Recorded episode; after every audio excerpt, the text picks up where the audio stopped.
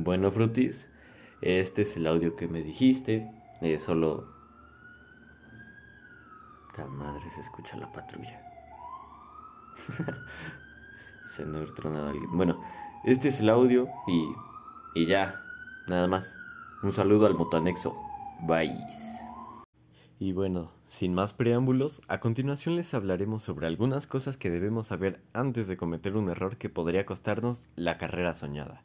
Esperemos y sea de su agrado este podcast. Y bueno, se entiende por plagio a representar el trabajo ajeno como propio, ya sea suplantando al autor o autora original, incluir frases, párrafos o ideas de otros autores o autoras sin citar su procedencia, o emplear las comillas en una cita literal.